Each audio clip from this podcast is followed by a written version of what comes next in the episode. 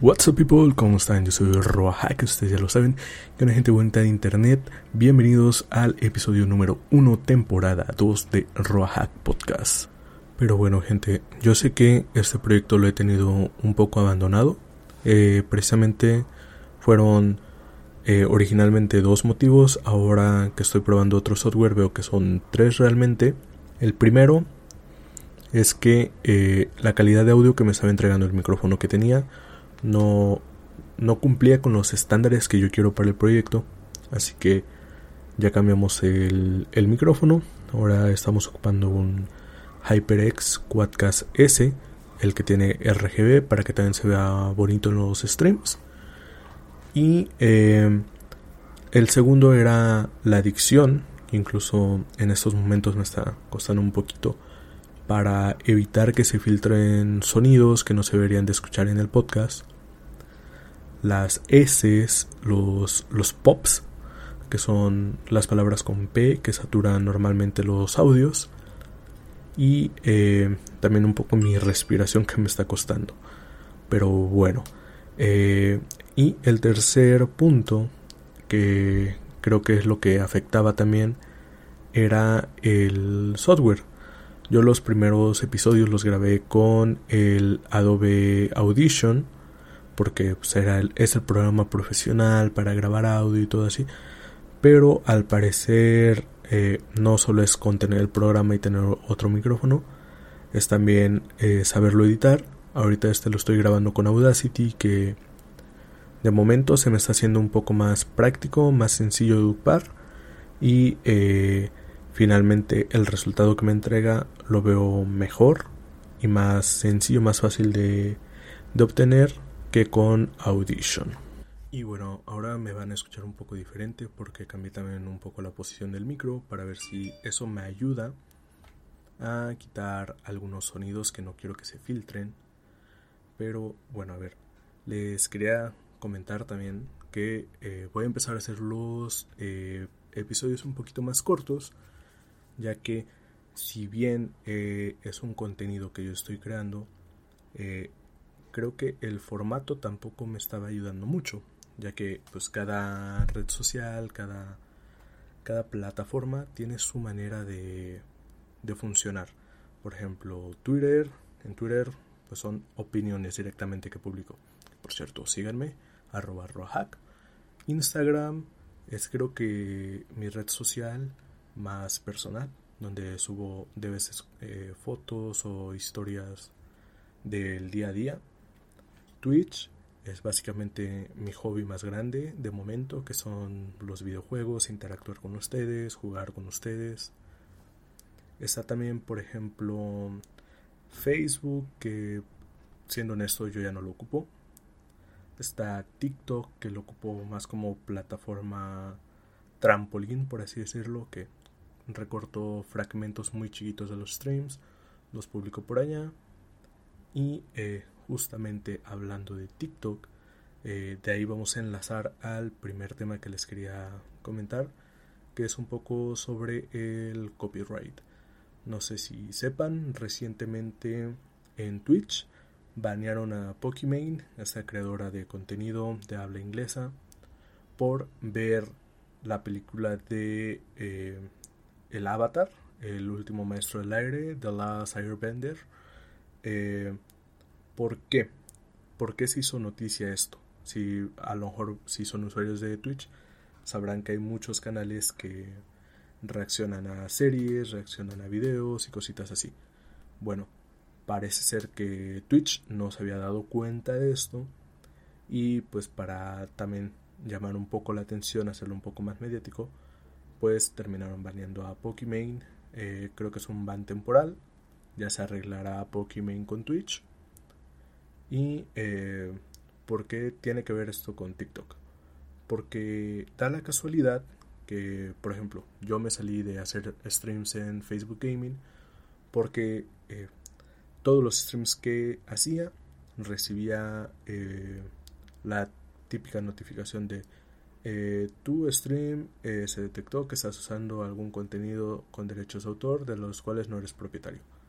En específico, me bajaban los streams Sony Music y Warner Music por música o que yo ponía o música que estaba en los videojuegos que yo estaba jugando en el momento y videojuegos que justamente no tenían el modo streamer que a lo que veo y a como pinta todo va a ser full necesario que eh, los videojuegos que todos tengan esta opción de modo streamer para eh, evitar la aparición en stream de contenido con copyright o que directamente eh, todo ese contenido no aparezca en los videojuegos y sea únicamente contenido royalty free.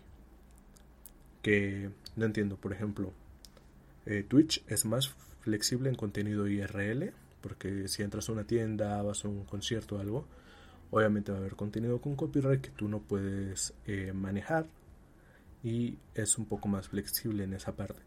Pero en los streams directamente, aunque no sea el contenido principal, no sea la base de tu contenido, si te llama la atención. Si te sancionan, te ponen un strike. Incluso hay empresas que constantemente están checando los bots, que son los videos guardados de los streams en Twitch, y te mandan tus strikes. Con tres strikes es un permaban y adiós cuenta. Eh, y también recordemos que no solo es la cuenta, sino que Twitch hace te banea como persona, incluso te puedes llegar a banear por algo fuera de Twitch. Eh, bueno, el detalle aquí es que eh, TikTok resulta que las disqueras con TikTok están perfectamente en armonía. Y lo curioso es que TikTok es la única plataforma donde te permiten usar música con derechos de autor. Ah, eh, Instagram también, porque ya tienen sus, sus reels, que son la competencia directa de los TikToks.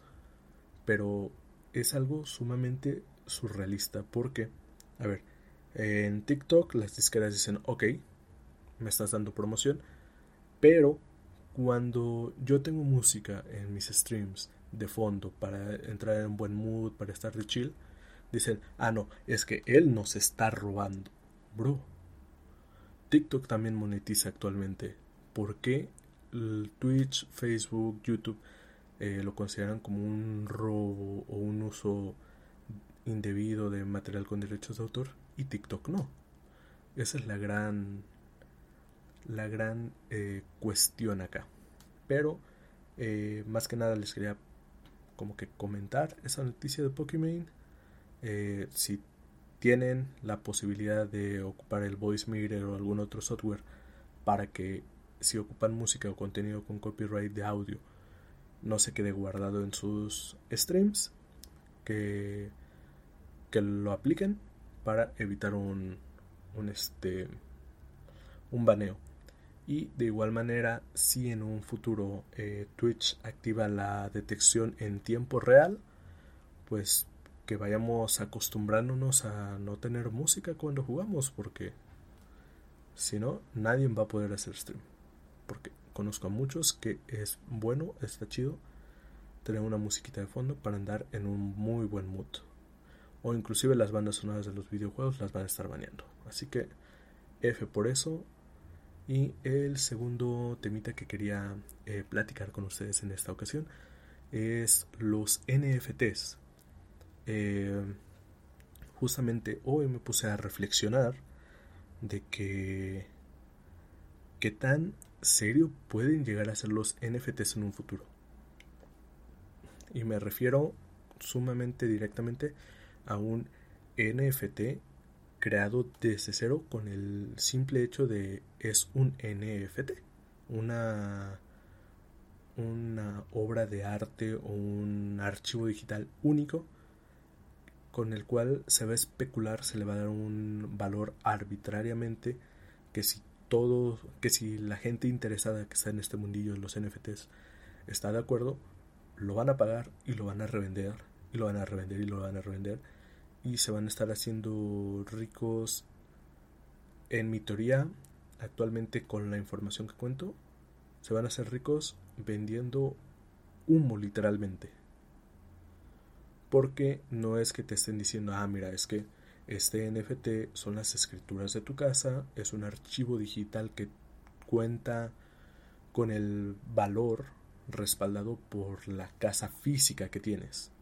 No, simplemente es una ilustración digital eh, que todos dicen, ah, bueno, este es el certificado de que esta eh, ilustración es la original, que es la única original que hay que a lo mejor puedes vender derechos de esta imagen, pero realmente eh, no puedes evitar que otra persona tenga la imagen, pero tú eres el dueño.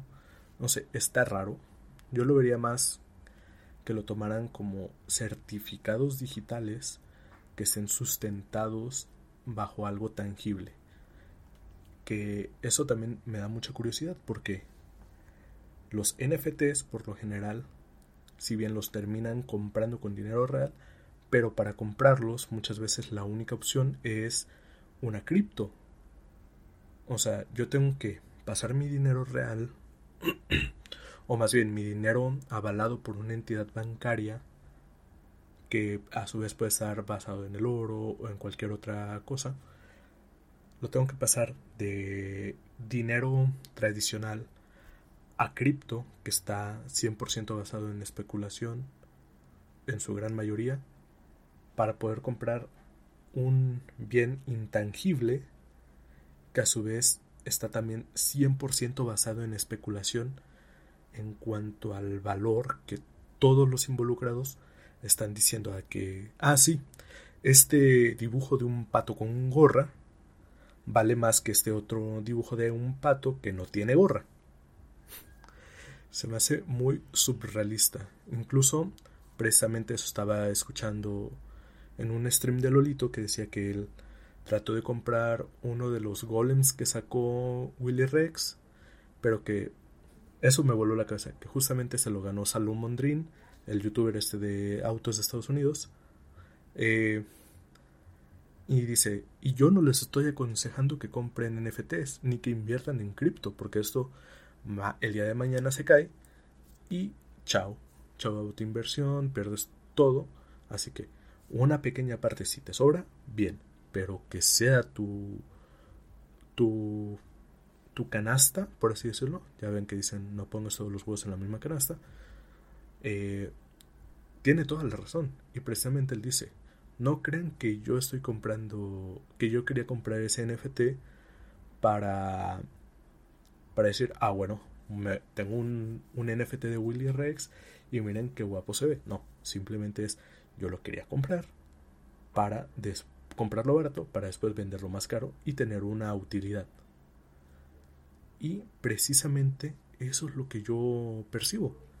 Que toda esta oleada que hay en internet de gente de, ah, mira, es que los NFTs, los NFTs, es la segunda oleada de las cripto para decir, ah, bueno, a ver, yo ya tengo todo mi dinero en cripto, o yo ya tengo dinero en cripto, ¿cómo hago para recuperar un poquito más por la caída que está habiendo del cripto? Ah, bueno, pues consigo más cripto. ¿Cómo?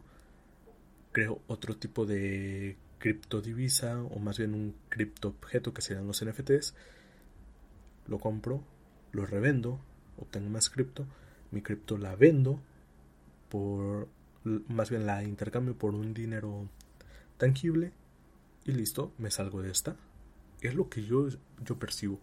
Pero igual, yo no estoy 100% informado de este tema.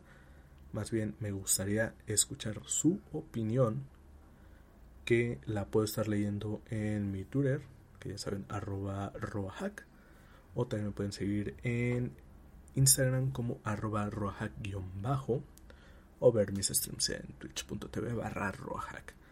Y sí, como están pensando, este fue el final de este capítulo del podcast. Como les dije, van a ser más cortitos porque eh, percibo que así debe ser este formato y este proyecto para que pueda seguir a flote. Si me estoy eh, quebrando la cabeza para llenar una hora o media hora de contenido, no se va a poder, me va a dar flojera y mejor lo sigo haciendo así, que salga un poquito más orgánico, cositas que quiera opinar, que quiera comentar, las sigo aquí, o si son cositas todavía más rápidas, las sigo en Twitter. Así que, bueno, nos vemos en el siguiente episodio, más bien nos escuchamos en el siguiente episodio.